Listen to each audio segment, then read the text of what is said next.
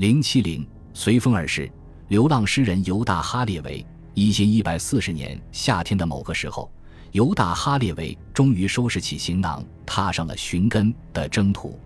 他唯一幸存的孩子的丈夫伊萨克·伊本·以斯拉陪他一起上路，而他的妻子和他那个以爷爷名字取名的儿子犹大被留了下来。与他同行的还有一位叫所罗门·伊本·加巴伊的犹太人。我们这位诗人上演了一幕斩断对国家、家庭甚至妻子的思念的悲壮戏剧。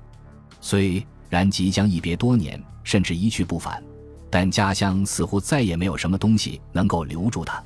只有可能再也见不到他的孙子的难舍之情，让他的心中出现了片刻的迟疑。但他毅然告诉正在召唤他的上帝。和你的爱相比，这些都微不足道。我很快就会怀着一颗感恩的心踏进你的家门。我要在你的土地上竖起一块墓碑，他就是我的见证人。与他曾经想象的一样，航程中的分分秒秒就像下地狱一般。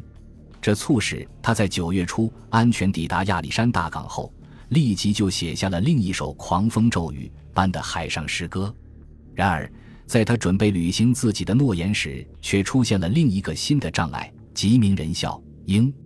保存在开罗密库中的信件表明，哈列维当时在亚历山大和开罗的富有、虔诚和文化上雄心勃勃的犹太人中间受到了近乎狂热的崇拜。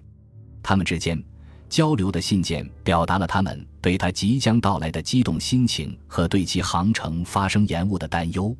并且，诗人的崇拜者之间在由谁接待诗人这个问题上发生了激烈的竞争。当为大的诗人据说已经选中了一家，却无法解释为什么不选择其他家时，他们嫉妒或羡慕的心情可想而知。这样的声势似乎让哈列维有点措手不及。他的双腿刚刚适应了在陆地上行走，内心却产生了一种更加纠结的情感。他不是一个已经摆脱了财产和世俗的虚荣心的一无所有的朝圣者吗？他只是希望自己能够尽快赶到巴勒斯坦，跪下来亲吻神圣废墟中像蜜一样甜的泥土。但是，我的天啊！在经历了漫长的海上颠簸之后，接下来的这段路途，无论从陆地上走商路，还是走水路到达阿克，似乎突然让这把老骨头有点胆怯了。由于马上就要犹太新年。接下来就是赎罪日和祝棚节，然后还有诵经节，节日一个接一个。但再往后，恶劣的天气就会接踵而来，这无疑让第二段航程的钱变得非常可怕。亚历山大人非常友好，争先恐后的接待我们的诗人，尤其是当地小区的支柱人物亚哈隆阿曼尼。他打开家门，真诚的坚持让诗人在他华美的庄园里休养一阵子。那里有成片的树林和迎宾的喷泉，于是犹大留了下来，与他的女婿和朋友一起逗留了两个多月。他们是分感激阿曼尼所提供的奢华而舒适的招待、美食以及宁静的庭院。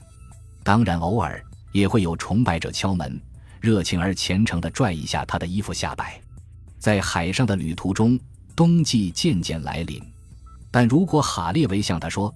的那样足够迫切的话，他仍然可以到达福斯塔特，因为他在那里也有一群崇拜者，其中包括同样年的哈尔丰伊本纳塔内尔。他的这位老朋友甚至每天流着泪盼望着他的到来，并为他在前往圣地的队里预留了一头骆。于是，在光明节来临之前的某个时间，他沿尼罗河而上，并在开罗犹太小区的精神领袖萨姆。而伊本哈纳尼亚家里小住，为了阻挡一群群像猎犬一样追逐诗人的崇拜者，哈纳尼亚还颇费了一番周折。是年冬季的某一天，由于哈列维担心水路航行会更艰难，于是取陆路继续前行。他坐在颠簸摇晃的骆背上，一路向南，似乎比通常的队走得更远。无论是因为不适、生病还是焦虑。他最终还是放弃了奇洛，又返回了福斯塔特。在那里，他第一次听到各种方言，看到人们总是摇头，还有许多嘴里不停地说着“我早就告诉你的人”。这对于一位六十多岁、须发灰白的老人来说却难以忍受。他心里在想：埃及究竟出了什么问题？其也没有什么。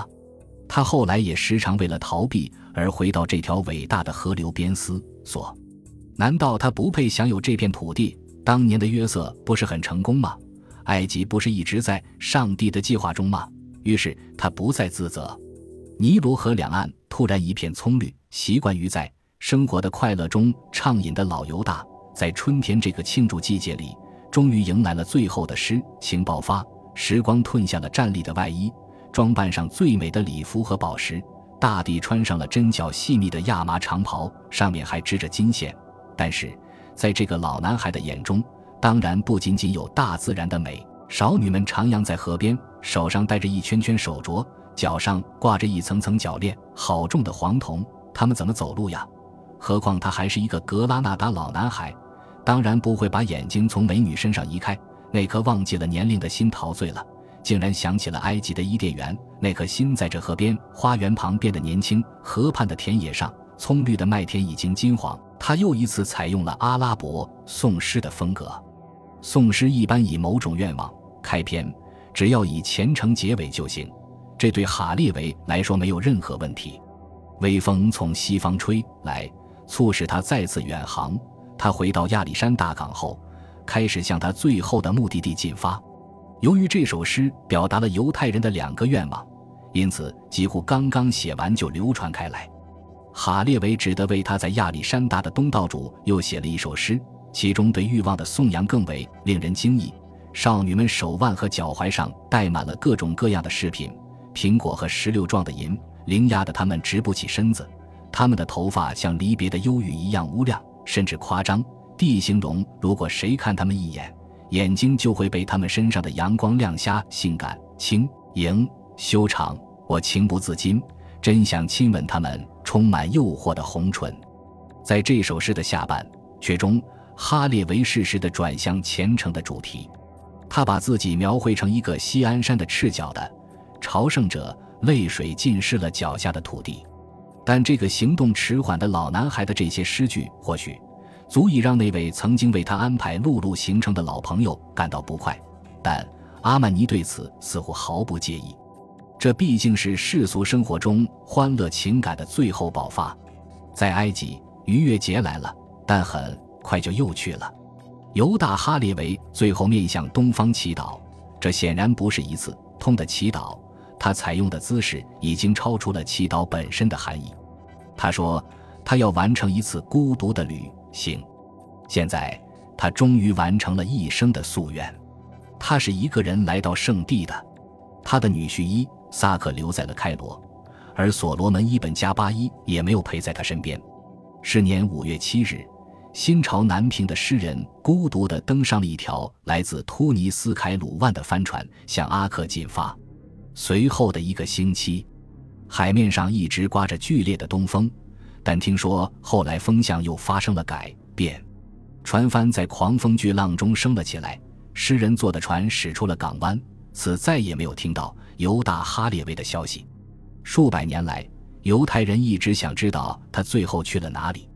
来自哈列维家乡图德拉的旅行家卞雅敏曾声称，他在加利利海边的泰巴列城附近看到哈列维的坟墓，但并没有更多的目击者证明这一消息。考虑到哈列维的名气和犹太人对于朝圣的执着，他们似乎不太可能忽略这样一个值得拜谒的圣地。无论如何，在犹大哈列维身上，充分体现了犹太人对耶路撒冷发自心底的渴望。但他对耶路撒冷的向往又是空前绝后的，并且比他之前和之后的任何一位希伯来诗人都更激情洋溢、更义无反顾。关于哈列维，我们从另一个不同的故事中可以发现，他的这种强烈的渴望之情或许并非虚构。在一五八六年，意大利犹太人基大利伊本叶海亚在威尼斯出版了一本希伯来文集，文集中曾声称。哈列维的确到达耶路撒冷的城门，在那里他死在了一个阿拉伯骑兵的马蹄之下。你能想象他到那么远的地方吗？假设他在亚历山大港到阿克这段相对较短的航程中得以幸存下来，那么他很可能在一千一百四十一年的五月末或六月初，即啊，布月初九斋节日之前到达耶路撒冷。在阿布月初九这一天，当局对禁止犹太人进入耶路撒冷的法令会有所放松，允许他们举行纪念所罗门圣殿和第二圣殿在同一天被焚毁的悼念活动。尽管绕耶路撒冷城一周，并在城门下祈祷的古老习俗为十字军所禁止，但哈列维仍然可能登上橄榄山，看一眼自己心中的圣殿山。或许这才是我们故事主角的最后归宿。在历经漫漫长路之后，热烈而虔诚的诗人终于站在了耶路撒冷的城门下。他甚至会匍匐在地，亲吻脚下的泥土，因为他曾经一遍又一遍地念叨：“那里。”的泥土像墨药一样香，像蜜一样甜。本集播放完毕，感谢您的收听，喜欢请订阅加关注，主页有更多精彩内容。